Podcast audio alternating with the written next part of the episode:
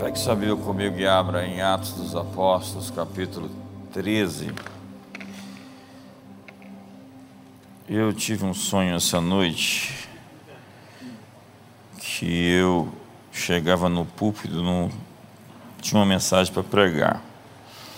Falei para os pastores que não ia pregar hoje porque eu tive esse sonho. E aí à tarde eu fui confrontado. Os sonhos não devem ser somente sonhados, eles têm que ser interpretados devidamente. Tem muita gente que vê coisas, tem palavras de conhecimento e não discernem o que Deus está tentando comunicar. E o que Deus queria me comunicar é que eu estou vindo às quintas-feiras para cá sem a palavra para pregar e que eu tenho que pregar muito mais vezes aqui, porque esse é um culto especial, já que os pastores e os líderes de outros camping, eles não podem me ouvir no domingo porque estão nas igrejas. E agora os principais líderes vão vir, estão aqui, e esse é um culto também para que essas pessoas principais estejam presentes, os pastores de todos os campos estão aqui de Brasília, pelo menos. Felipe não está aqui porque ele está lá em Alphaville pregando hoje. E o Dito também está lá em São Paulo, e o Juninho está lá em Cuiabá, e a gente, nós estamos enviando tantos filhos para tantos lugares. Mas esse é um lugar de formação, de modelar, de moldar a liderança das pessoas, e por isso eu estou comprometido a estar muito mais, não todas as quintas, mas boa parte delas, e você vai me ver aqui ministrando a palavra de Deus. Então eu entendi que Deus estava me dando uma dura, entendeu? E eu estou atento para aquilo que Deus quer me comunicar. Ele me falou outras coisas, mas eu não vou te falar agora. E você tem que entender de fato o que, que Deus quer falar com você quando Ele lhe mostra algo? Verso 36 do capítulo 13 de Atos. Vamos ler as Escrituras. Porque, na verdade, tendo Davi, no seu tempo, na sua geração, servido conforme a vontade de Deus, dormiu, morreu, foi posto junto de seus pais e viu corrupção. Então, Deus é um Deus de família que está lidando com a gente e nossos filhos como uma história contínua. Deus está nos céus e disse a Moisés: Eu sou o Deus de Abraão, eu sou o Deus de Isaac, eu sou o Deus de Jacó. Deus, enquanto fala, está vendo três gerações presentes. Ele está dizendo: Eu sou um Deus multigeracional. Então, Jesus disse: Deus não é Deus dos mortos mas Ele é Deus dos vivos, dos que vivem. Nós sentimos como se a história é toda sobre nós, mas somos somente um destes capítulos da história. Imagina o tanto de gente que já viveu antes de nós, quantas gerações se passaram. Isso, na verdade, não diminui o valor ou a sua singularidade, mas tira a sua vida de perspectiva como centro de tudo nesse humanismo. Deus estava no trabalho antes de você chegar e continuará trabalhando mesmo quando você for embora. Sua fidelidade profética será mostrada através da história na vida dos seus filhos. Ele vai honrar o que você fez, honrando a sua descendência. Essa é a grande conquista de todo homem. Você está colocando seu capítulo na história hoje, agora você está escrevendo o seu capítulo. O que você escreverá? Na verdade, o que dirão de você? Como você será lembrado? É a história do enterro, que a mulher estava ali enterrando seu marido e o pastor está falando: esse era um homem decente, um pai de família, um grande pai, um grande marido, um grande líder, uma pessoa responsável. Então a esposa disse: Meu filho, vai lá ver se é o teu pai mesmo que está no caixão, porque eu acho que é outro homem. Na ressurreição, todos os personagens estarão vivos como contemporâneos com novos corpos. Imagine todos os que viveram e viveram em Cristo sendo ressuscitados e você contemporâneo de Abraão. Olá, Abraão, como vai? Olá, JB, eu queria te conhecer. Eles terão um conhecimento abrangente dos outros na jornada sua consagração, suas falhas e a contribuição para o reino. Quando Deus fala com você, Ele tem o passado e o futuro de sua linhagem familiar em mente. Ele vê a sua linhagem, a sua geração. Imagine, eu fico imaginando às vezes a minha árvore genealógica, né? Eu já tentei pesquisar isso, ainda não foi fundo como eu gostaria, é, pensando de onde saímos e como chegamos até aqui. É incrível isso. A história é muito maior do que o capítulo que você ocupa nela. Mas há um problema. Cada geração é obcecada pela visão de que o céu tem que realizar todas as promessas já faladas durante a nossa existência. É, engraçado como alguns sempre estão dizendo que tudo vai se finalizar aqui, o Apocalipse tem que se cumprir totalmente agora. É, muita gente fazendo isso. Você acha que é tudo sobre você? Mas e se Deus tem a intenção de fazer muito mais pelos nossos filhos e netos? Você acha que é tudo sobre você? Eu me sinto acumulado às vezes, sabe por quê? Porque estou abraçando o chamado de pessoas que morreram sem cumprir seu chamado. Eu tive tipo uma visão assim, não é o princípio do Highlander, né, que vai absorvendo a força daqueles que ele venceu, mas há muitos que deixaram de cumprir seu chamado e que parece que sobrou para nós executarmos aquilo que eles deixaram de fazer. Esse princípio está bem desenhado naquele livro do Sean Bowles, quando ele fala que o irmão dele, que morreu prematuramente, que ele nem sabia, nem tinha conhecia, nem sabia da história, simplesmente apareceu um anjo dizendo: ele tinha tanto a fazer e não fez, e o manto daquilo que ele deveria fazer caiu sobre você. Eu estava me sentindo eh, assim esses dias, com relação a algumas situações que eu não quero falar, mas às vezes, de fato, nós estamos abraçando o chamado daqueles que falharam ou porque morreram prematuramente, ou porque morreram em desobediência. Se é que morreram. Porque há aqueles que estão vivos, mas vivendo fora da vontade de Deus, fora do que foram vocacionados. Entendeu? Deus tem um plano extraordinário e que os nossos filhos se levantem no porvir e nos chamem de abençoados, porque nós conseguimos vencer os inimigos e passar o bastão adiante de uma maneira que nós lhes demos uma vantagem. E eles conseguiram realmente avançar além dos seus sonhos. Eu creio que nós estamos para viver um tempo extraordinário. Um tempo onde histórias excepcionais deixarão de ser exceções Alguém me falou hoje, me mostre, me fale sobre o futuro. Eu disse, eu vejo o futuro com trombadas angelicais, onde nós vamos ter nitidamente essa frequência e esses encontros quânticos divinos, como o Atos dos Apóstolos mostra, como diz claramente, o Espírito falou a Pedro, e foi Filipe arrebatado de Samaria para Azoto, e milagres e sinais e prodígios eram uma coisa comum, cotidiana, do tipo, não aconteceu com você? Onde milagres ordinários deixarão de ser contados, para que coisas espantosas sejam ditas, anunciadas.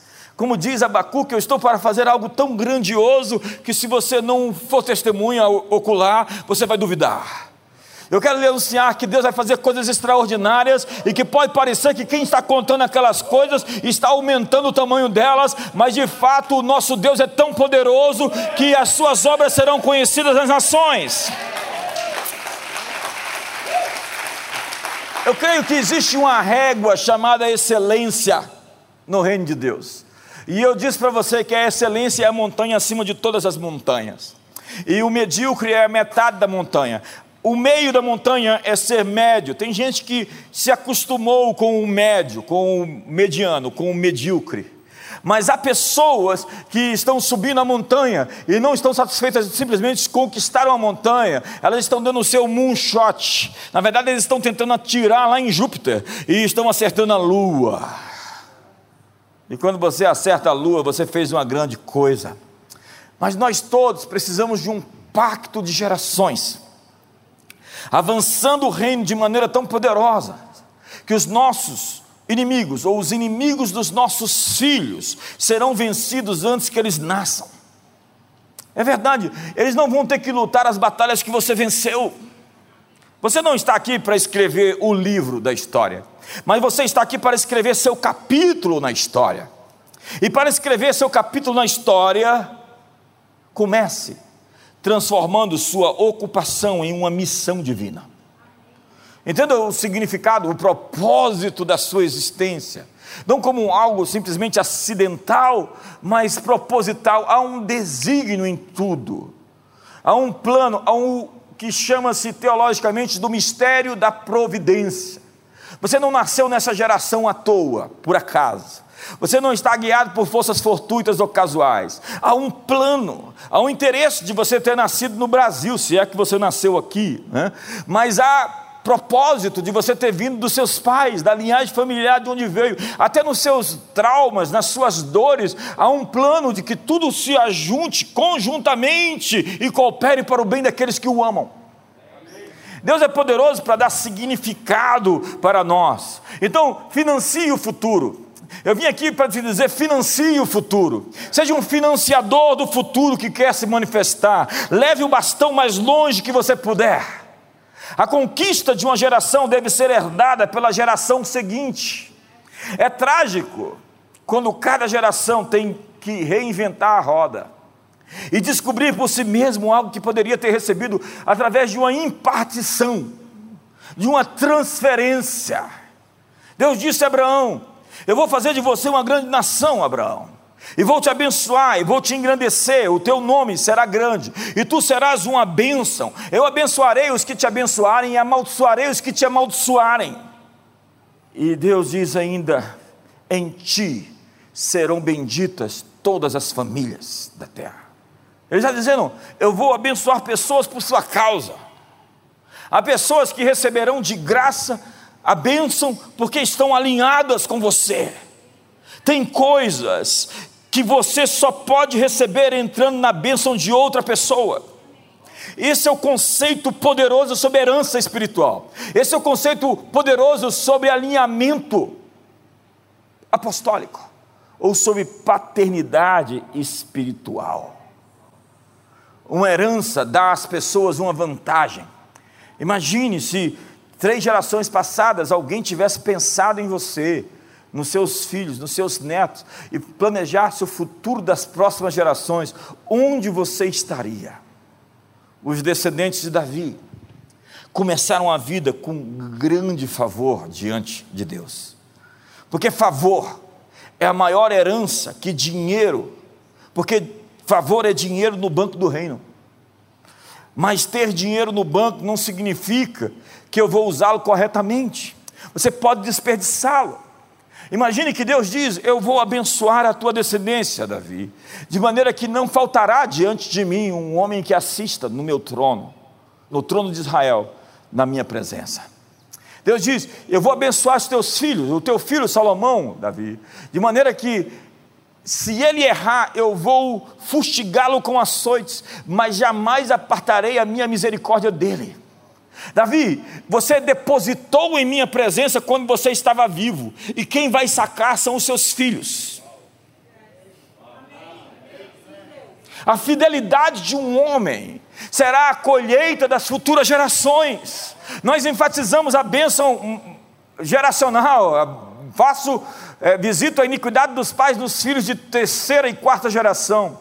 Mas esquecemos do texto que diz que faço misericórdia de até mil gerações daqueles que me amam e me buscam, que amam a minha justiça. Então Deus está dizendo: eu vou fazer misericórdia por você, por conta da obediência dos seus pais, ou eu vou fazer misericórdia dos seus filhos por conta da sua própria obediência.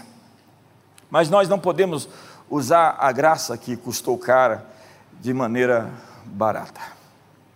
Muitos sofrem naufrágio devido à má gestão da herança espiritual.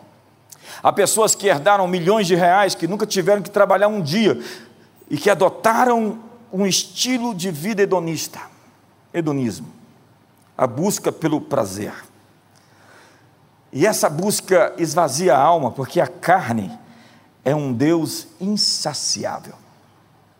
Quanto mais você tenta satisfazer seus sentidos mediante bebida, hobbies, prostituição, jogos, divertimento, quando isso está apartado de Deus, desalinhado dos princípios, dos fundamentos, mais vazio você se sente.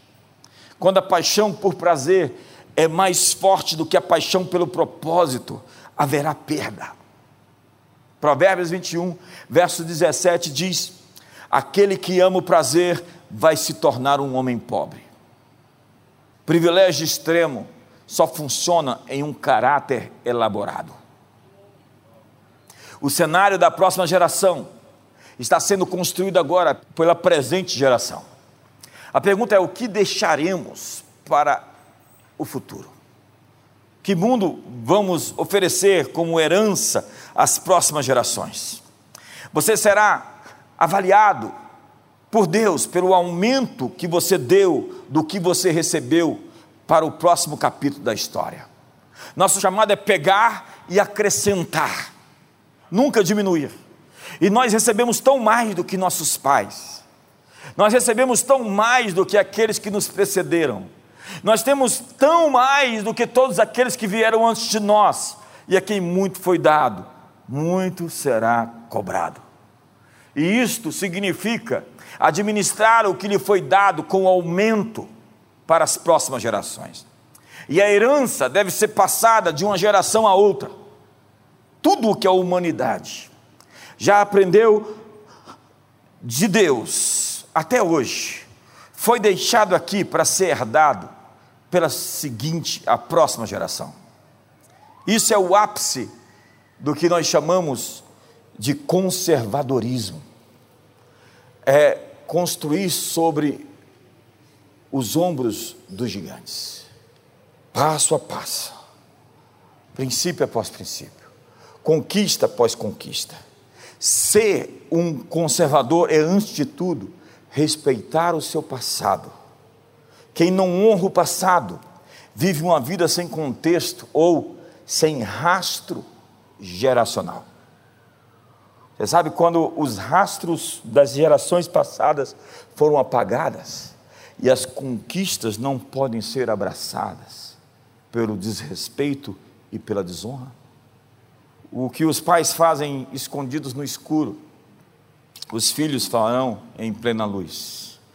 Essa é a aplicação do texto daquilo que aconteceu no caso de Davi e Betseba.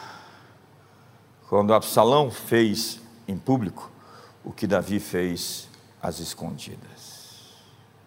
Muito grande é a nossa responsabilidade. Um grande poder exige uma grande responsabilidade. Nenhuma geração recebeu tanto como a nossa. E cabe a nós transmitir para a próxima, com aumento, com crescimento, tudo aquilo que temos recebido. Para escrever seu capítulo na história, resolva todas as demandas com pessoas que você puder. Se você vive em rixa, em intriga, em briga, em facção, em divisão, eu sinto lhe informar que você é um cristão carnal. E quem anda na carne não pode agradar a Deus. Acredite, você não conhece os nossos bastidores. Quando se trata de líderes, nossa política é esgotar as possibilidades de restauração de qualquer pessoa. Então, livre-se da carga. Eu estou no negócio de derrubar muros e construir pontes. Não vou viver em disputas e em guerras de ego. Eu estou muito velho para esses expedientes. Decidi andar no espírito e não satisfazer os desejos da mentalidade carnal. Julgar é o fruto da árvore do conhecimento, do bem e do mal. Discernir é o fruto da árvore da vida. Você nunca vai resolver um conflito quando o objetivo da conversa é provar que você está certo. Você está determinado que sabe os motivos da outra pessoa. Você está apenas ouvindo palavras e não corações. Você está com raiva e você deseja que alguém seja castigado. você traz o passado depois que diz que já perdoou. Para escrever seu capítulo na história. Ajude as pessoas a resolver seus problemas. Quando você serve, quanto mais serve, maior você se torna. Você será tão grande como é capaz de dar respostas aos problemas que as pessoas têm. Na verdade, você ganhará tanto dinheiro como for capaz de solucionar problemas difíceis. Você trabalha para resolver problemas. E quanto mais problemas você resolve, mais dinheiro você ganha. Agora, se você cria problemas, lamento dizer que você merece ser multado. Há três valores fundamentais na resolução de problemas das pessoas. Você não pode ajudar alguém que não tem um problema. Jesus disse de outra forma: médico, cura a ti mesmo. Ou seja, aqueles que acham que estão sãos não podem ser curados. Você nunca deve trabalhar mais sobre um problema de alguém do que eles mesmos trabalham sobre o seu próprio problema. A verdade é que há pessoas que não ajudam, elas querem simplesmente ser ajudadas e não colaboram para a resolução das suas crises. E terceiro, nunca resolver um problema para alguém, apenas resolva os problemas com ele. Quantos me entendem aqui hoje? Para escrever seu capítulo na história, você precisa ter uma visão de quem você é e de qual é o seu propósito. A pergunta de um bilhão de dólares é: quem você pensa que é? Diga para a pessoa do seu lado: quem você pensa que é? Por que é tão importante uma pergunta como essa? Porque o nosso comportamento, ouça, flui, nosso comportamento flui a partir da visão que temos de nós mesmos. Maxwell Maltz diz: faça da sua mente um campo ilimitado de possibilidades e não uma jaula. Maxwell Maltz diz: baixa autoestima é como dirigir pela vida com um freio de mão puxado. Quantos já fizeram essa proeza? Quando não sabemos quem somos, saímos por aí perguntando às pessoas quem nós somos. Estamos olhando nos olhos das pessoas a fim de que elas nos digam quem nós somos. E significância não é uma requisição, nunca é um direito a ser pedido, mas uma atitude interior, uma certeza interna. Significância é uma identidade. Quando eu me sinto importante, eu trato as pessoas importantes, como pessoas importantes. E quando você tenta mostrar a sua importância, é porque você não conhece ainda a pessoa importante que você é. Quando lutamos para conseguir significância, nós prejudicamos a nossa importância para escrever o seu capítulo na história. Celebre a grandeza, a unção e as vitórias das outras pessoas. Como você sabe que uma pessoa é resolvida?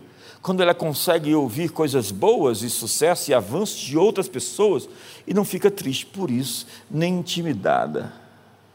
Este é um grande teste de autoestima. Quando você vê alguém sendo celebrado e não se sente por baixo, porque alguém está sendo comemorado. Uma reação típica de quem desconhece a graça é: o que ele fez para merecer isso? Ou eu tenho trabalhado duro, por que ele tem isso de graça? Quando nós temos essa mentalidade de pensar por desempenho, nós nos enquadramos na visão do filho pródigo, do irmão mais velho. Como vemos outras pessoas conseguirem aquilo que eles não fizeram nada, isso viola o nosso valor central de desempenho, de performance. Mas herança Ouça essa palavra: herança nunca é sobre o que temos feito, mas sobre quem somos. Judas Smith diz: Nós não somos autorizados a pedir desculpa por algo que nos tem sido nos dado de graça. Nós temos que dar duro para vencer, é verdade, mas há coisas que têm nos sido doado gratuitamente. E é isso que Paulo diz aos Coríntios: nós não recebemos o Espírito do mundo, mas recebemos o Espírito de Deus para saber o que nos foi dado gratuitamente por Deus. Olhos não viram, ouvidos não ouviram, não penetrou no coração humano o que Deus tem preparado para os seus, mas o Espírito nolo revelou. Na história do filho pródigo, ele disse ao seu pai: Ouça, pai, eu passei a minha vida inteira trabalhando para você, e você nunca fez nada assim para mim. O homem disse ao seu filho: Filho, seu irmão mais novo estava perdido e foi encontrado, estava morto e reviveu. Mas, pai, ele ridicularizou e constrangeu você e nossa família. Eu nunca o envergonhei e agora fazes uma grande festa para esse dissoluto. Ao que o pai disse: Filho, tu sempre estás comigo e eu estou sempre com você. Tudo o que eu tenho é teu. Tudo o que eu tenho é teu. Ele não sabia o que significava andar em herança. Em nossa cultura moderna, o individualismo é um sistema de valores que nos faz rejeitar nossa herança. O secularismo nega a origem da nossa herança, que é o princípio do progressismo político. O orgulho nega os benefícios de outros para nós. Deus nos fez bastante humildes quando Ele colocou em outras pessoas o que nós precisamos. Deus deu a outros o que nós precisamos receber. E para receber o que é nosso, nós temos que honrar as pessoas, que é a grande chave para destravar os tesouros que foram colocados dentro delas. Enquanto não aprendermos o princípio da honra, jamais descobriremos o que as pessoas têm para nos entregar. Marido, aprenda isso.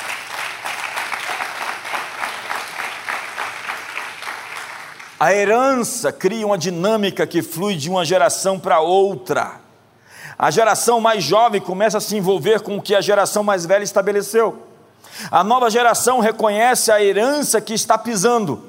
O chamado de Jesus foi guiado pelo seu relacionamento com seu pai.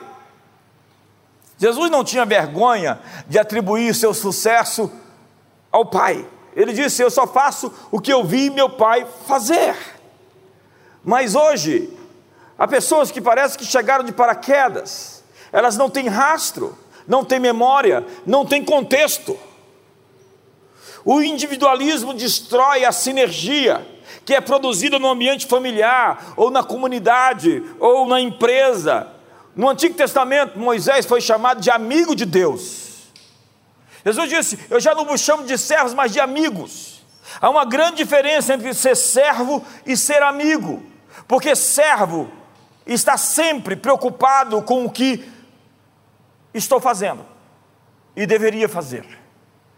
Amigo está sempre preocupado com o relacionamento, com a conexão. Há pessoas tão ativistas que não entendem o grande princípio que Deus nos chamou para uma mesa, para um olhar, para uma família para escrever seu capítulo na história. Por fim, essa noite, é, eu, eu, gosto de terminar rápido, que você volta da próxima vez, muito empolgado para ouvir o que eu tenho para dizer.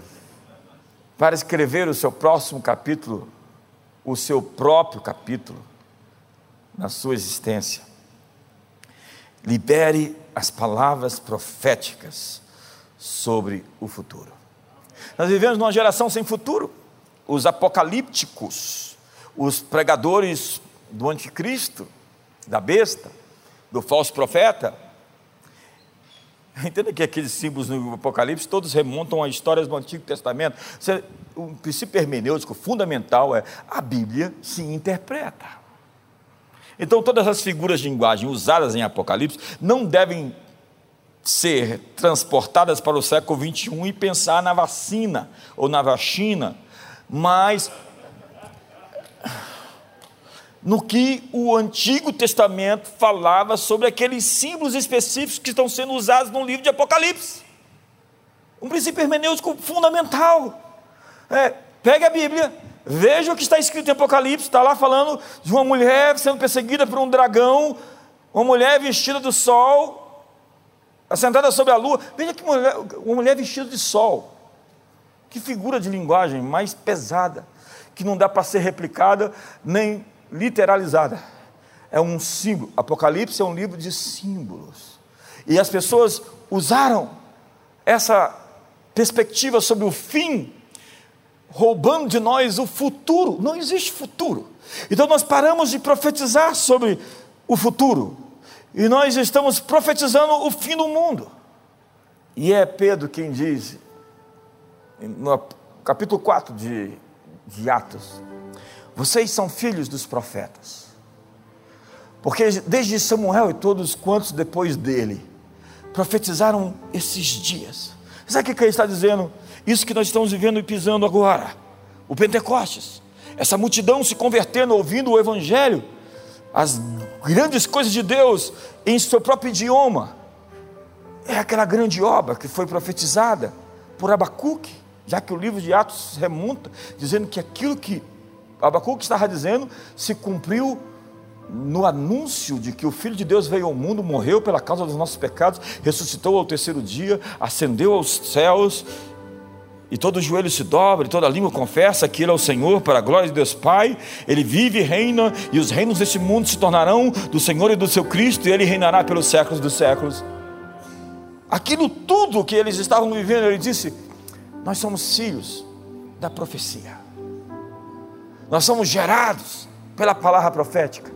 Quando minha esposa estava grávida, eu profetizava sobre a Chara, eu profetizava sobre a Caris, eu profetizo sobre minhas filhas, eu digo palavras sobre o futuro, eu abençoo pessoas sobre o futuro, e é incrível como eu vejo o que nós dizemos às pessoas acontecer. Eu chego às vezes para alguém e falo, você vai ficar milionário, daqui a pouco ele está ficando milionário. Eu falo, agora fica fiel a Deus, não desaparece não.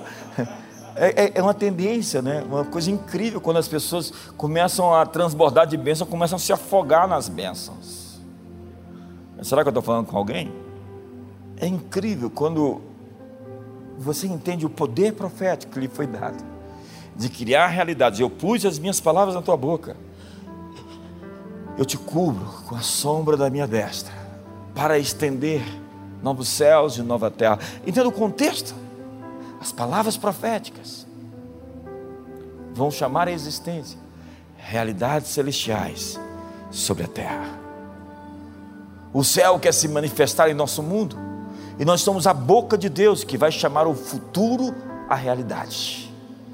Vocês são filhos dos profetas, porque desde Samuel e todos quantos depois dele profetizaram esses dias. Para nós, nós vivemos uma geração onde não existe futuro porque para nós o futuro iria se encerrar no capítulo da nossa história. Lamento informar que nós somos mais uma geração que acredita nisso, dentre tantas outras, e que nós de fato podemos não ver tudo isso acontecer como alguns assim esperam no nosso tempo de vida. Que frustrante. Cadê meu anticristo? e o meu falso profeta, e a minha besta. Tem gente que é meio besta. É incrível como nós cristãos estamos tão assolados por circunstâncias. Eu disse esses dias, a história se repete em padrões. Se você consegue ler padrões, você consegue prever o futuro. Se você conhece a história, você sabe o que vai acontecer lá na frente. E eu sinto lhe dizer que o que vai acontecer lá na frente é uma intervenção poderosa do Criador desse universo em favor daqueles que acreditam nele.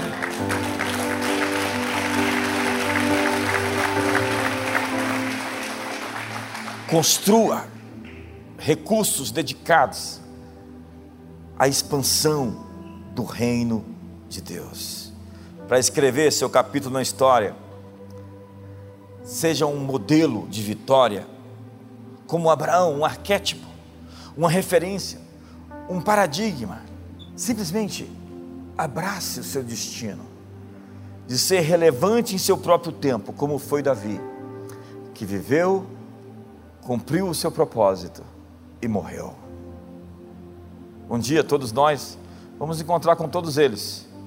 E a grande pergunta que nos será feita é: você aumentou, acrescentou aquilo que foi lhe dado para aqueles que vieram depois de você. Você não existe como um fim, você está aqui pelos que vão nascer, por aqueles que estão vindo depois de você, e cabe a você investir no futuro deles, porque esse é o seu plano, é o seu propósito, é o seu destino.